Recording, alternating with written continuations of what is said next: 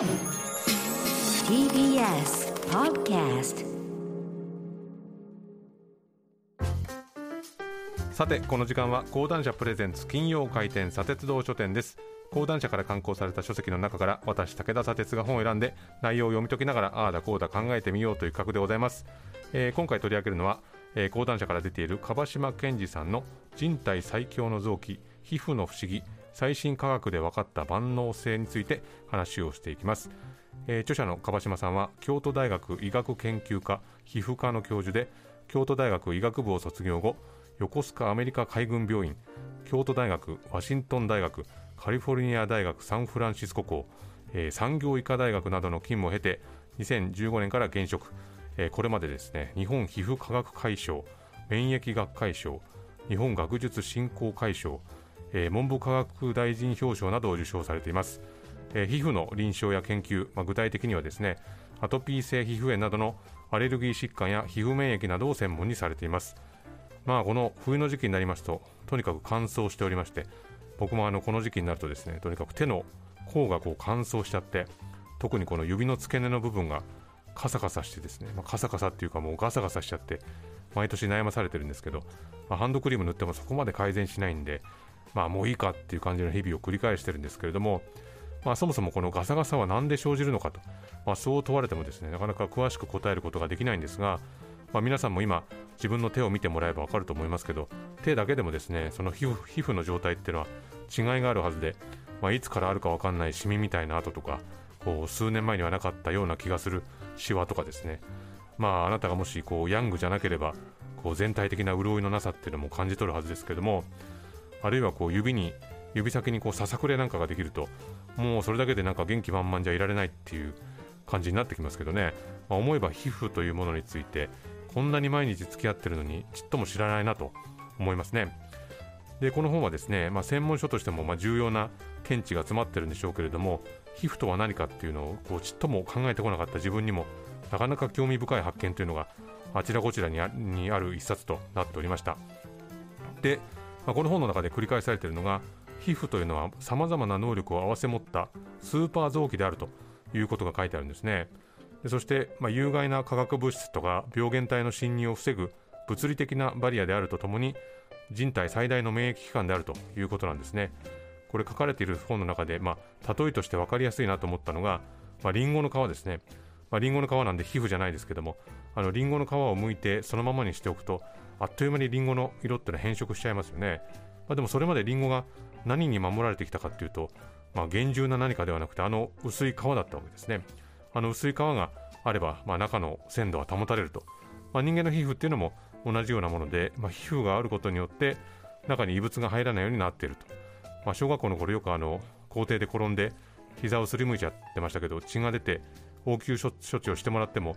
なんかこう体の中に砂が入っちゃったんじゃないかってこう不安になったことってありましたけど、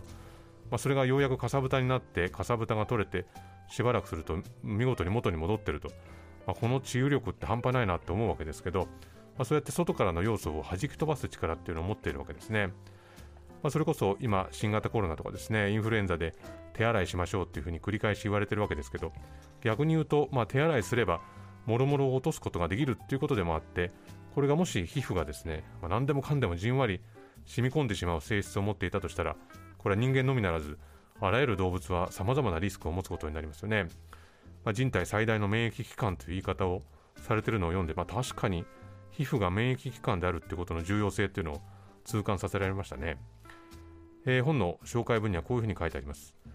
えー皮膚組織の分子レベルでの解明が進んだことでこれまで体を覆う薄皮のように思われてきた皮膚には生命活動に関わるさまざまな精緻な仕組みが備わっていることが分かってきました。21世紀に入ってからの皮膚医学の進展は目覚ましく毎年のように教科書を書き換えるような発見が相次いでいます。本書は人体最強の臓器と呼ばれる皮膚の謎に最新の科学的知見をもとに迫ります。まあ、つまりこれまであまり皮膚医学っていうのは語られてこなかったと、まあ、医学はですねこの皮膚を剥がした中の部分というのを研究してきたけれどもその外を覆う皮膚の研究というのが今どんどん進んでるっていうんですね、まあ、事実としてこの皮膚というのをですね一つの臓器として考えてみる動きが出てきたのは比較的最近のことで、まあ、西洋医学においても18世紀までは皮膚っていうのは体を包む単なる袋だと思われたっていうんですね。でまあ皮膚っていうのは、まあ、普段はですね空気のようにその存在を意識するってことは少なくても、まあ、ひとたびその機能が損なわれるとさまざまな不具合が生じるもので生活の質が著しく低下してしまうと、まあ、これこの本の中でも研究されてますけれどもあとやっぱりこの世の中でこう美容とされるものですよね。この美容とされるものの多くっていうのは、まあ、皮膚の状態をいい感じに保っておこうっていうところに、まあ、集約されてくるわけですね。シワを減らしたいとかあの肌をもちもちにしたいとか毛がどんどん生えてくるんで脱毛したいとか、まあ、皮膚っていうのは極論言うと、まあ、あ美容っていうのはですね極論言うと皮膚のご機嫌伺いとこういう働きかけと働きかけとも言えるわけですね。まあそもそもこの皮膚っていうのは最大の臓器でもあると。で皮膚の総重量これどれぐらいだと思いますか？これ体重のですね約16%だと。仮に70キロの人だったら10キロ以上が皮膚ということになると。でその皮膚の総面積は畳1枚分だと。それ聞くとまあそんなもんかって思うかもしれないですが毛穴とか、まあ、カンカン、まあ、汗の管と書いてカンカンですが、まあ、このくぼんでる部分を含めるとなんと15.4畳分に相当するというんですねで皮膚の最も外側にある角層の防御能力っていうのはすごくてですね、まあ、細菌とかウイルスをブロックする際に、まあ、約90%の役割を果たすと。でこの角層をバリアするのが、え角層上にある、まあ、油膜の皮脂膜で、まあ、皮の油の膜と書いて皮脂膜ですがこの皮脂膜によって水分の蒸発を防いでいると、まあ、この皮脂膜のバリアが年を重ねるとこう壊れちゃう破綻しちゃっていわゆる乾燥肌ドライスキンというのになりやすくなると、まあ、今の私の手の状態がそうですけどね、まあ、この肌のかさつき感というのはこの皮膚のバリア機能の低下の大きなサインだっていうふうに言われるとなんだかこう重い宣告を受けたような気持ちにもなりますが、まあ、その皮脂が減少したとしてもあの顔面とかですね頭部っていうのはなかなかそうはなりにくいと。これはあの皮脂腺というのが発達してるからで加齢によって皮脂が少なくなっても、まあ、影響は少ないと。まあ、あの頻繁に洗顔したりですねメイク落としをしたりしすぎるとこのバリア機能まで壊れてしまうということも、まあ、この本の中に書かれてます。で僕これこの本で面白いなと思ったのが、まあ、皮膚の悩みの代表格といえばかゆみですけどこの本を読んで驚いたのがですねかゆみっていうのが実はあまり仕組みが解明されてないっていうことなんですね。皮膚っていうのはすごく敏感で例えば人の指先はですねマイクロメートル。これ1マイクロメートルっていうのが1ミリメートルの1000分の1なんですがこのマイクロメートルの単位の凹凸を検知できると。いうふうに言われてまして、えー、熟練した金属加工の職人は見た目にはほとんどわからない歪みとかですね傷っていうのを手触りだけで瞬時に把握できるっていうんですね、まあ、それ職人だけじゃなくて、まあ、僕たち一般人も同じで例えばま指の先でテーブルの表面なんかなぞってみたら、まあ、ごくわずかな異物、まあ、髪の毛1本でもですねこの木目の違いでも指先が感じ取ってくれますけれども、まあ、ものすごく繊細にできてるわけですが、まあ、だからこそこう体に歪みがかゆみっていうのが生じた時にですね、まあ、それを何とかして解消したくなるわけですけどかゆみっていうのはまだまだ多く謎があるんだと、まあ、かゆみには主な成分でも4つに分かれてましてアトピー性皮膚炎とか乾燥肌などの皮膚の異常に異常を伴うかゆみ腎臓や肝臓など内臓疾患に伴う全身性のかゆみ末梢や中枢の神経障害によって起こるかゆみ精神疾患にを伴うかゆみの4つだと。でこのそれぞれかゆみの発生源にしろ抑え込む方法にしろ異なるんですけどもかゆみを誘導するものが何なのかっていう研究が途上のままなんだと、まあ、これ誰もが経験持つことだと思いますけどなんかかゆいなと思ったらなんかかゆいっていうのがうわ結構かゆいぞってことになってすぐにこれめちゃくちゃかゆいっていう風になるっていうことありますよね、まあ、そこには当然精神面のあの影響っていうのもあるんですが、まあ、そのかゆみもですねなんか家にいると痒くてたまらないんだけど外で会社で働いてる時には不思議とかゆみを感じないなんてこともありますよね。僕もあの家で仕事してる部屋にあの孫の手が置いてあって2日に1回ぐらいはそれ使って背中かいてるんですけど、まあ、でも家に家から出てこう外にいる時例えばまあ今このラジオ局のスタジオにいる時にもう背中が痒くてたまらなくなったっていうことはないわけですね、まあ、もしかしたら視界に入るとこにこう孫の手が置いてあってそれが目に入ってくると背中をかきたくなってくるっていうこう順番がある可能性も捨てきれないんですが、えー、本書にこういう解説文もあります。かゆみを制御する詳しい神経回路はまだ解明されていませんが、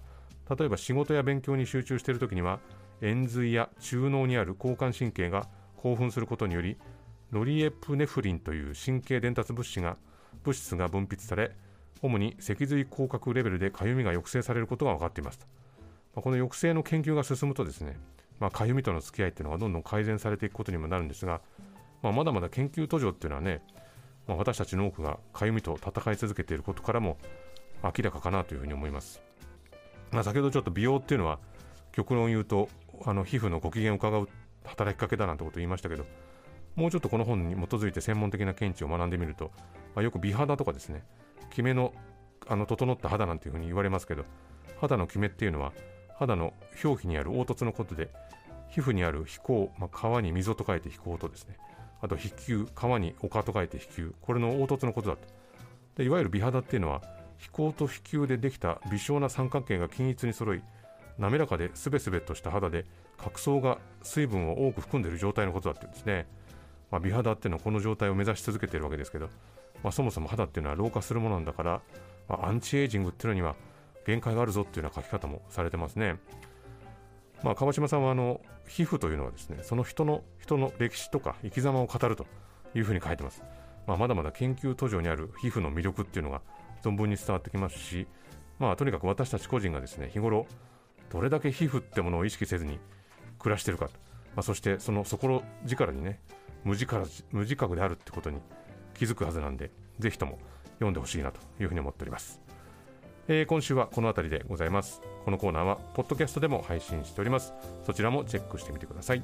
以上、金曜開店、砂鉄道書店でした。